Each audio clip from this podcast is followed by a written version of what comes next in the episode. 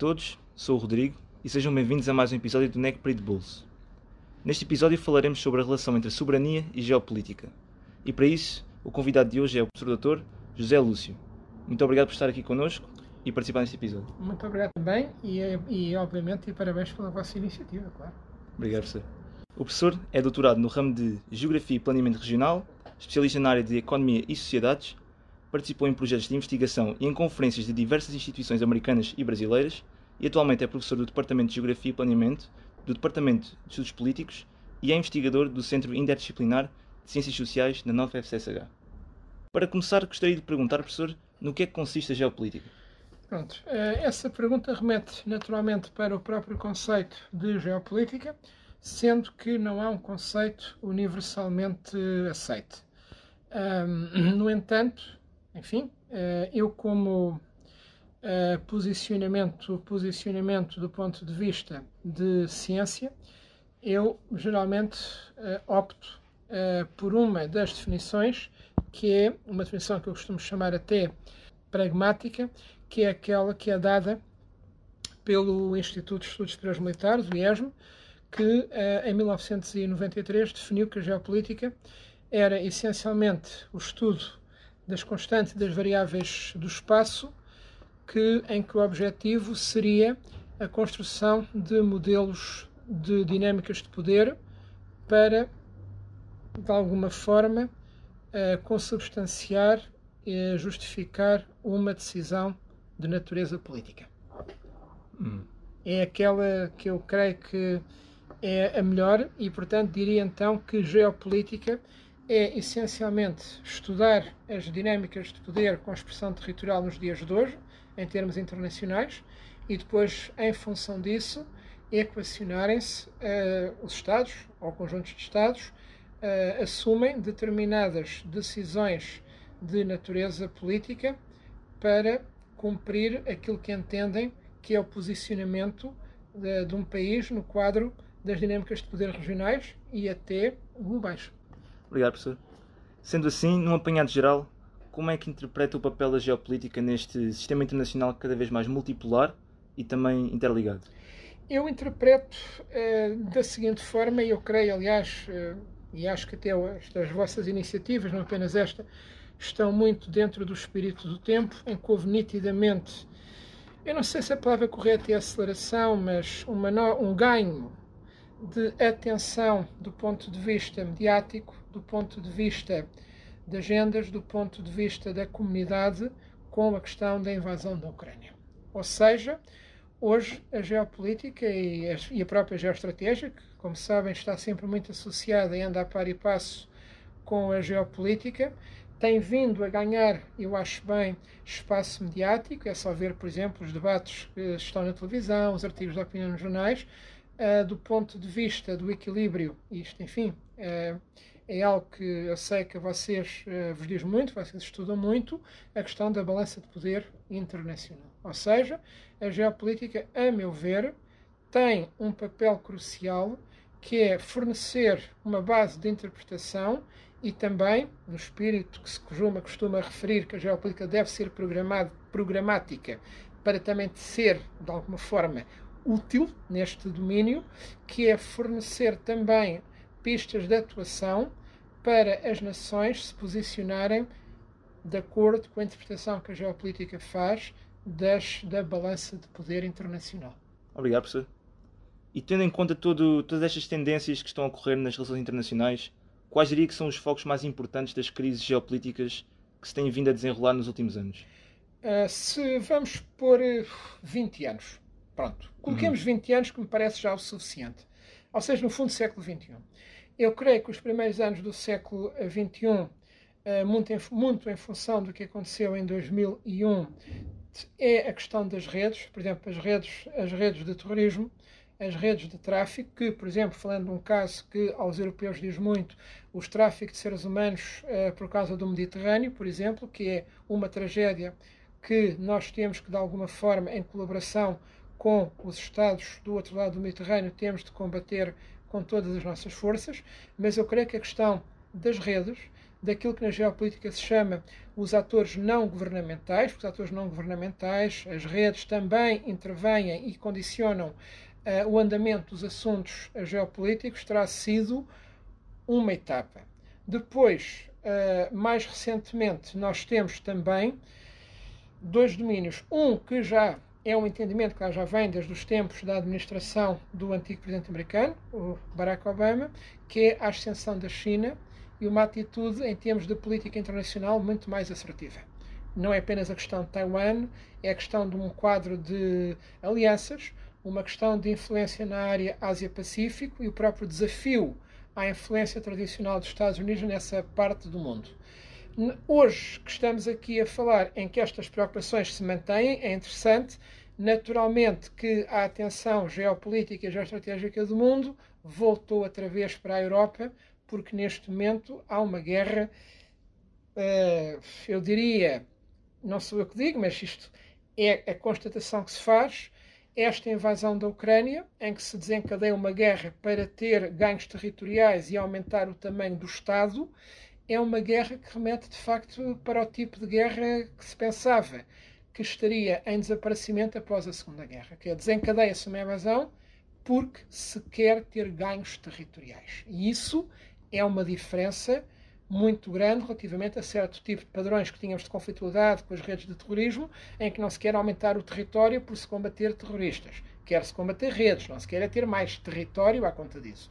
Esta questão da Ucrânia voltou a trazer para a agenda geopolítica internacional a possibilidade de um Estado pela violência, pela força das armas, porque sente que tem mais capacidade que o seu adversário, aumentar o seu território. Portanto, eu diria que estes três factos, a questão de, do combate a redes, primeiro, depois a questão da contenção da China, que envolve não apenas os, os europeus, os norte-americanos, o papel da Índia, que é uma questão interessante de acompanhar, também está muitíssimo mais assertiva.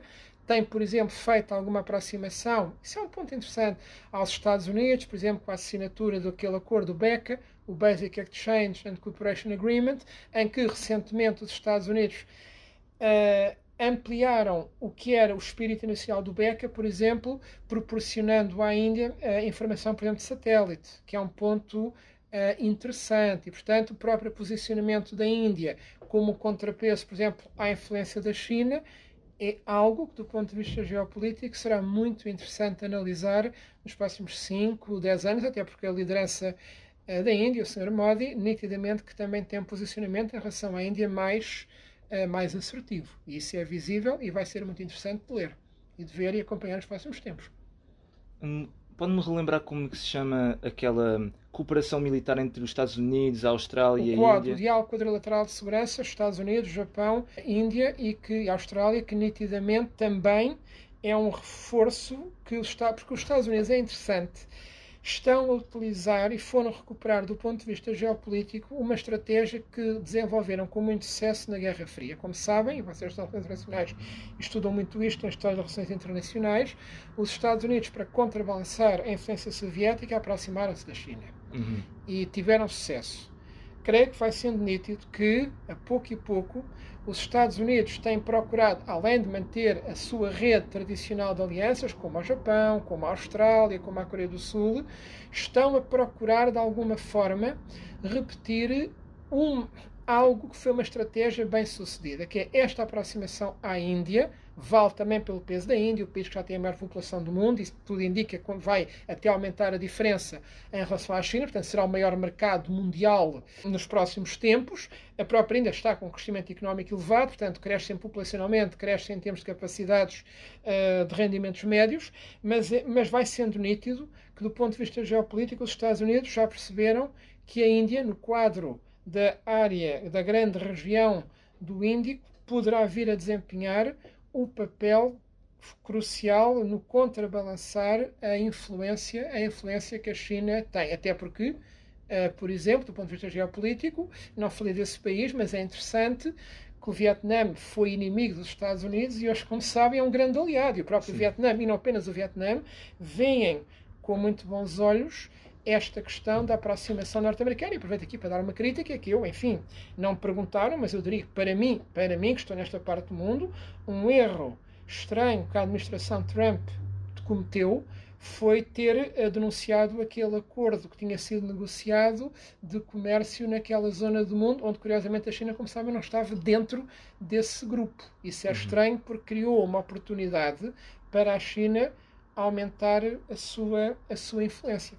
É de facto interessante, mas também creio que esta administração atual, a administração Biden, tem vindo a, de alguma forma a tentar voltar a ganhar posição, ganhar terreno no, naquele grande quadro estratégico que os Estados Unidos entendem que Ásia-Pacífico é onde, no fundo, uh, se terá que contrabalançar a influência, a influência chinesa, naturalmente.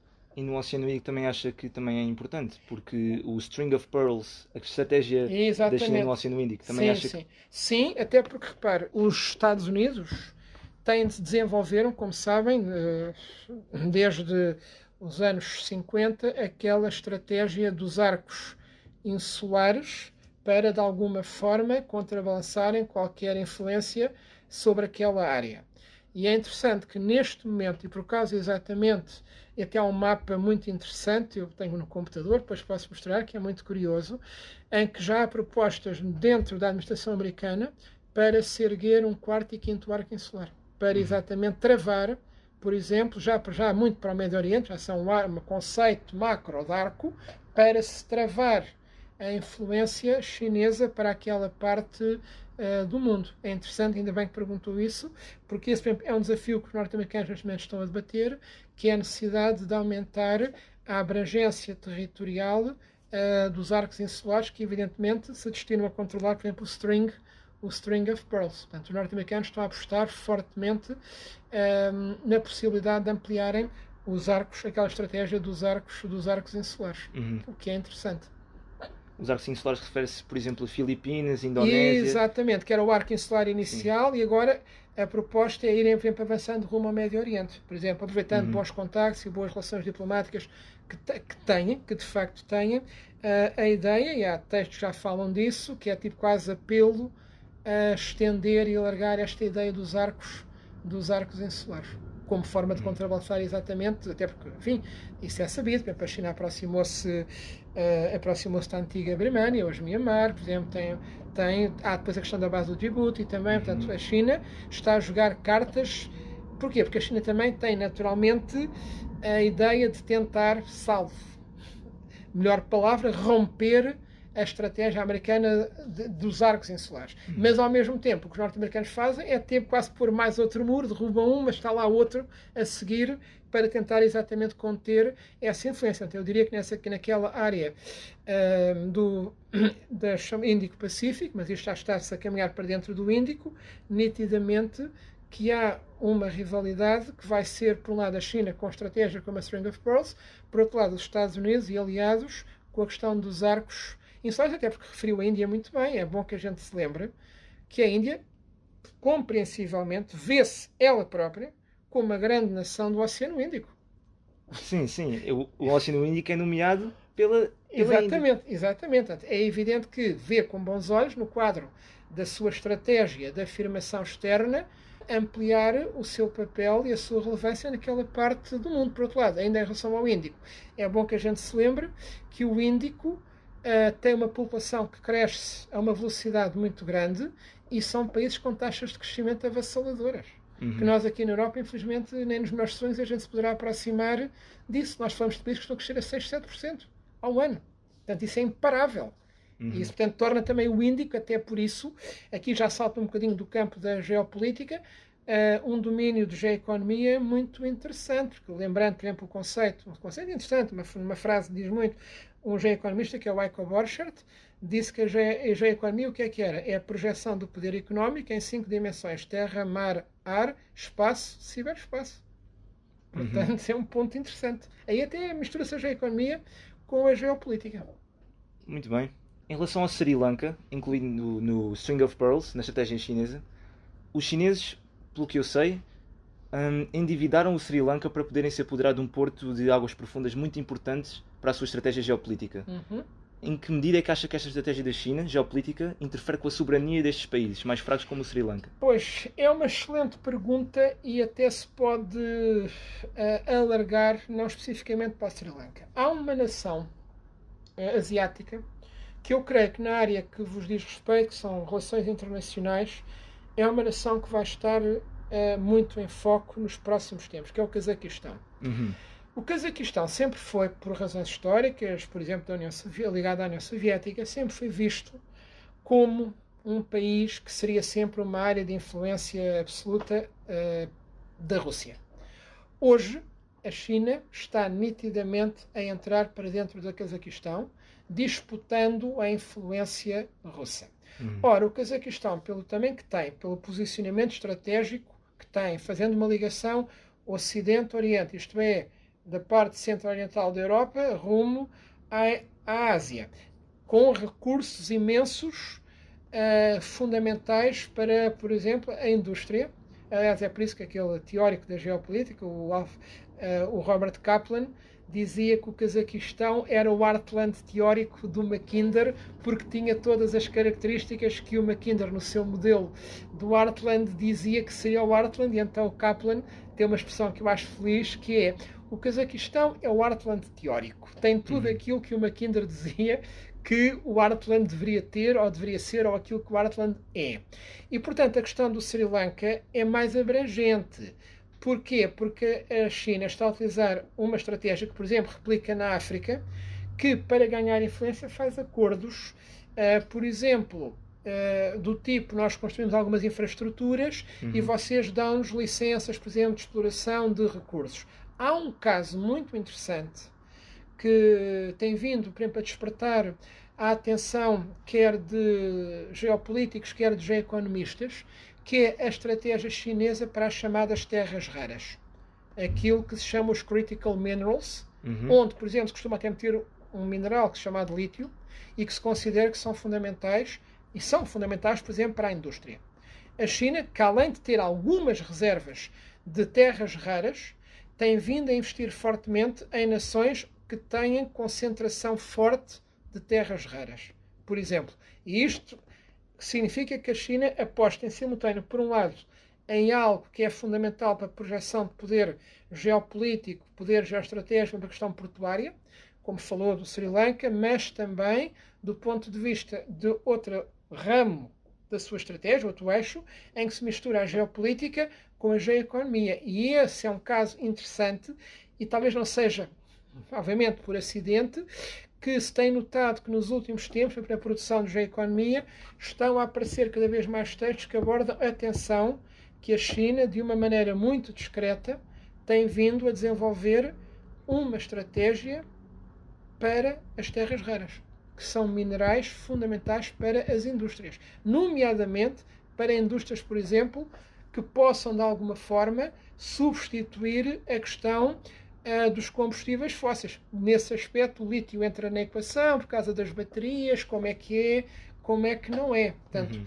este é um ponto que eu exemplo, acho que no vosso quadro de interessados, investigadores de relações internacionais, é um dossiê muito interessante de seguir. E, por exemplo, seria curioso ver até que ponto é que a própria União Europeia tem ou não tem, por exemplo, uma estratégia para terras raras por exemplo. Aí para baixo que a China está nitidamente à nossa frente. Mesmo que a União Europeia tente entrar em África e explorar a mesma estratégia que a China tem vindo a fazer nos últimos anos, acha que não vai conseguir?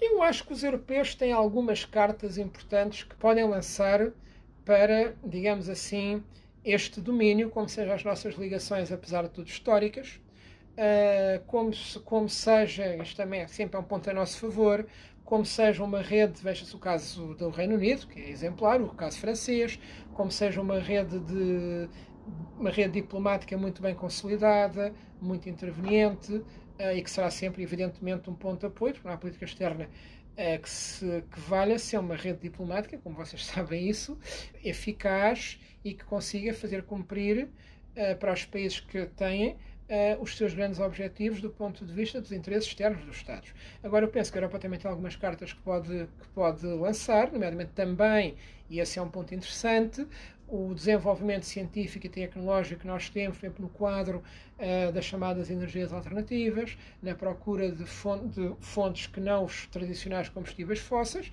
O caso português é interessante, o que temos feito no, caso, no quadro exemplo, das eólicas, por exemplo. Temos também a questão da energia solar, mas eu acho que a Europa em África pode e deve, eu penso que sim, que está atenta a estas movimentações, até porque aqui há um efeito geográfico que é a África está-nos muito próxima. Uhum. A África é um continente extraordinariamente próximo da Europa e isso também deve impor da nossa parte uma atenção uh, particular. Até porque a China, nesse aspecto, há que elogiar, a China tem sabido aproveitar muito bem a oportunidade do campo que está, uh, digamos assim, em desatenção. Foi, uhum. foi isso que a China fez no Cazaquistão. Uma vez que a Rússia se virou fortemente para o seu ocidente, não só com a questão da Ucrânia, a questão da Moldova, por exemplo, e de alguma forma deixaram ali um campo um, aberto a uma oportunidade, por no quadro do Cazaquistão, e até reparem toda aquela questão da Belt and Road Initiative, a rota, a nova rota da seda, a China tem aproveitado, tem aproveitado isso. Porquê? Porque se a Rússia que poderia ter, evidentemente, uh, até também por razões históricas, razões da sua dimensão, das suas fronteiras, uma grande palavra a dizer neste quadro, se está muito fixada numa reconstrução de influências na sua extremidade ocidental, ou seja, o nosso Oriente Europeu, a China o que faz é aproveitar. E a China na África é exatamente a mesma, a mesma coisa. Uh, no caso do Índico, a China está a apostar nisso, só que aí quer a Índia, quer os Estados Unidos, quer o Japão, quer a Coreia do Sul, a Austrália, até falou exatamente dentro do Quad, uhum.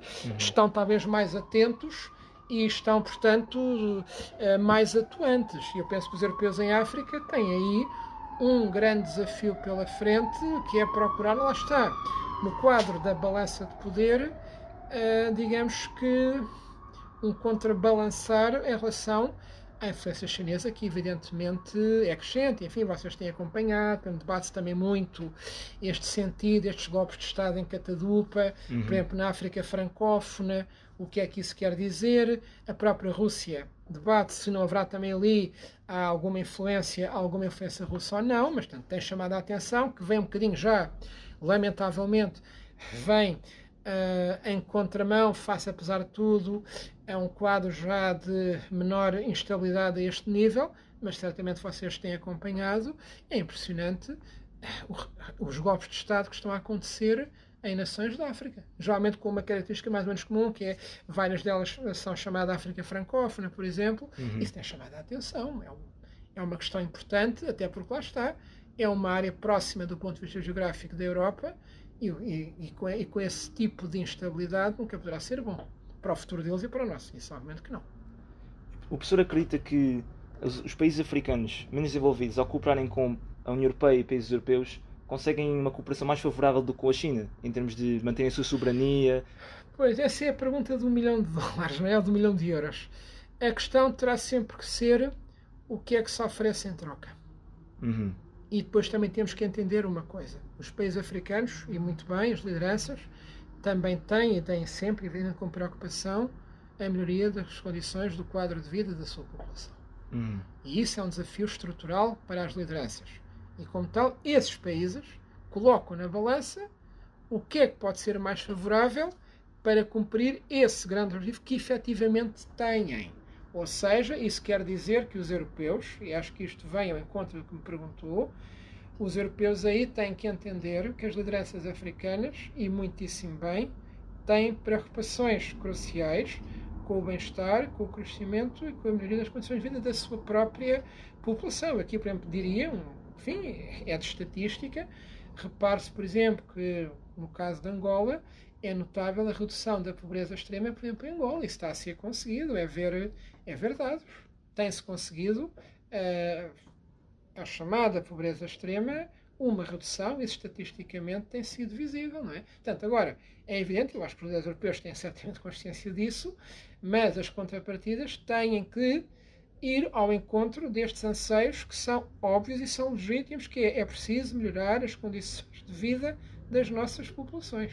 Uhum. Isso é uma preocupação que têm, mais do que legítima, mais do que justificada, claro. Ok, muito obrigado, professor.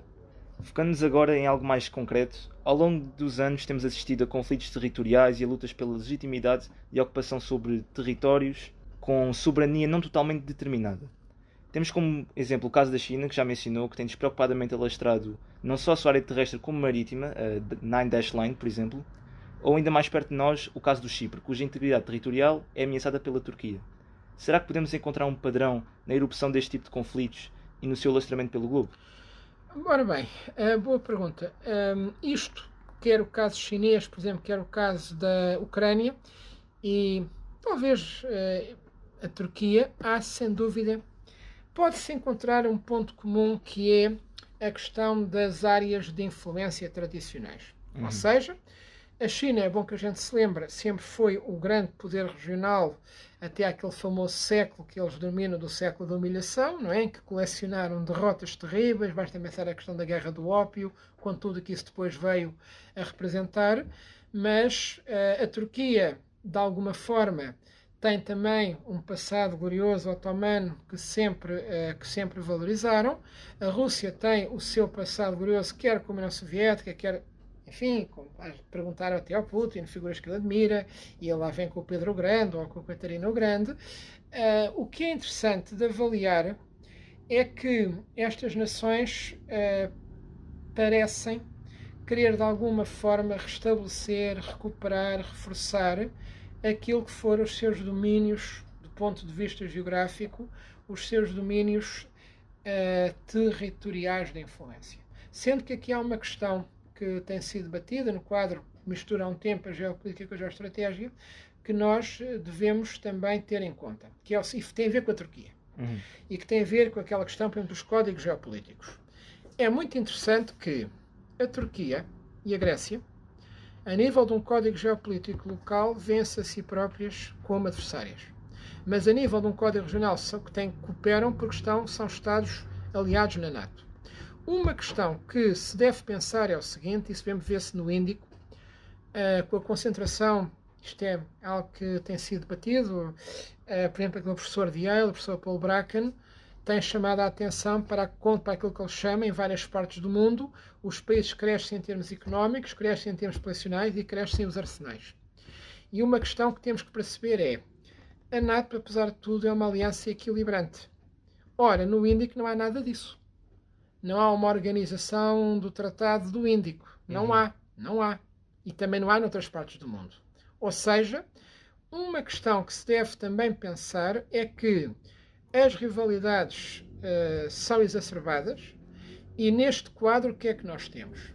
O que nós temos é que, apesar de tudo, a Turquia está integrada numa aliança de natureza geoestratégica que é a NATO, mas noutras partes do mundo estas alianças de equilíbrio não existem. Uhum. E não existem porque lá está, por exemplo, na balança do poder, no caso da zona Índico-Pacífico, há logo um problema. Nem a China nem a Índia aceitariam uma liderança mesmo que vá lá benigna, como aquela que os Estados Unidos exercem uh, na NATO, porque a Índia ver-se a si própria, não, nós os líderes vamos ser nós. A China, não, quem vai liderar somos nós.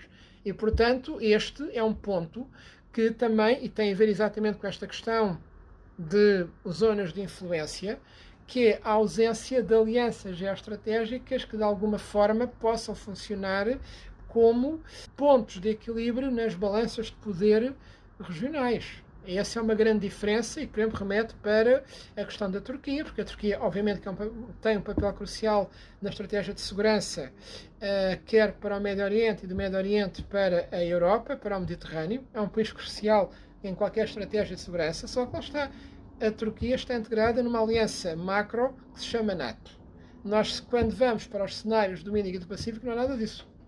E tem, no caso do Índico-Pacífico, duas potências que se percebem a si próprias como rivais, a Índia e a China, e nenhuma delas irá aceitar alguma vez que a outra possa ter um papel preponderante em qualquer coisa que se pudesse aproximar de uma aliança geoestratégica naquela área do mundo. Nunca iria aceitar, portanto, este é um ponto, ainda bem que foi da Turquia, é um ponto que merece reflexão. É que não há uma replicação de alianças geoestratégicas e equilibrantes noutras partes, uh, noutras partes do mundo.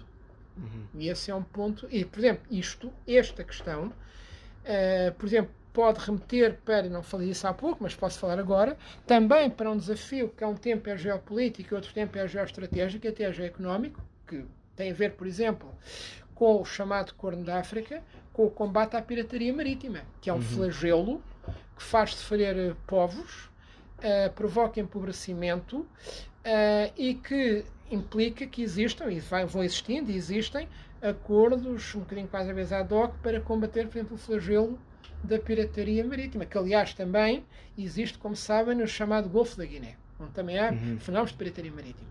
E portanto que esse, por exemplo, há pouco não tinha referido, é outro problema que, do ponto de vista geopolítico, geoestratégico, deve também ser considerado como prioritário, porque é um flagelo, por exemplo, para as comunidades uh, da área do Corno da África, da área do Golfo da Guiné, que além de todos os problemas que já têm, ainda têm que lidar com mais este.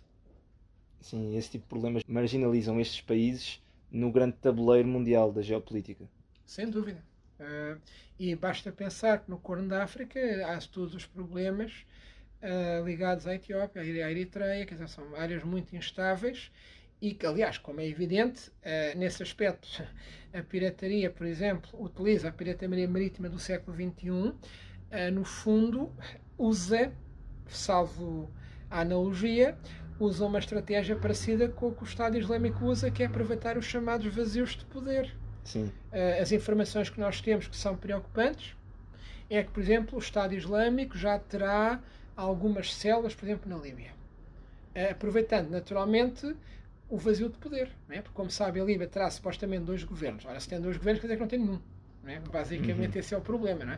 Uh, e, portanto, estes vazios, é nestes vazios de poder, de capacidade de exprimir e de impor no sentido uh, da chamada, né, como vocês estudam, né, rule of law, não é? as regras do Estado de Direito, a pirataria floresce quando existe estas realidades, que é a ausência, de uma, a ausência da capacidade de impor um Estado de Direito. A pirataria, por exemplo, floresce à conta disso. E esse, uhum. é um grande desafio também para os próximos, para os próximos 10, 15, 20 anos, por exemplo.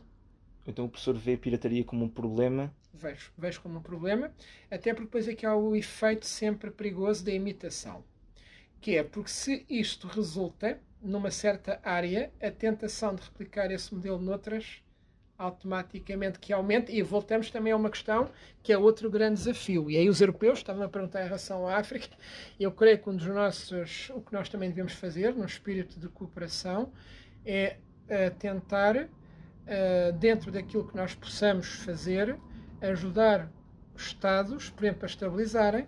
Há todos aqueles processos do nation building, por exemplo, uh, a dar condições para os, para os Estados, eles próprios, uh, serem capazes de providenciar, por exemplo, a aplicação do, do Estado de Direito, serem capazes de controlar este tipo de fenómenos porque, por exemplo, falando de um caso que está no centro também dos debates hoje em dia na Europa, as redes de tráfico, por exemplo, humano, que trazem indivíduos da faixa sul do Mediterrâneo para a faixa norte, os, aqueles caixões, tudo o que é drama humano, que põem literalmente pessoas em caixões, a que chamam barcos, para passarem para o lado, para o lado de cá, e tudo isso são desafios que, uma vez mais, aproveitam o quê?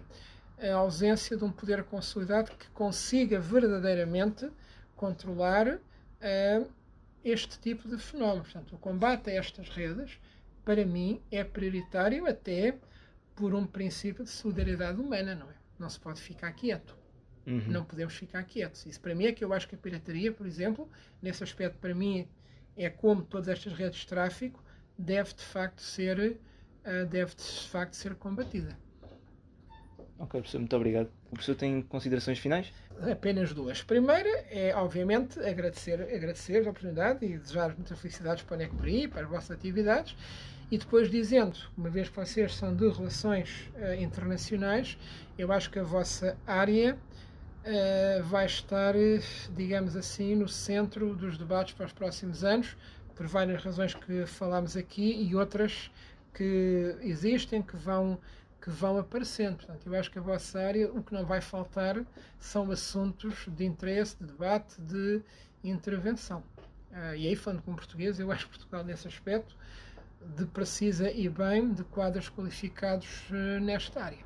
Portanto, ainda bem que vocês estão atentos e que estão nesta área. Portanto, só vos posso desejar uh, as, as maiores felicidades, está bem? Obrigado, professor. Obrigado. E mais uma vez por ter aceito o nosso convite e ter partilhado tudo isto connosco. Ok, espero que, espero que seja, tenha sido útil, que tenham gostado. Eu, da minha parte, tudo bem. Obrigado, professor. E assim concluímos o nosso episódio de hoje. Vemo-nos daqui a 15 dias. Saudações necprianas e até ao próximo episódio do Necpri de Bolso.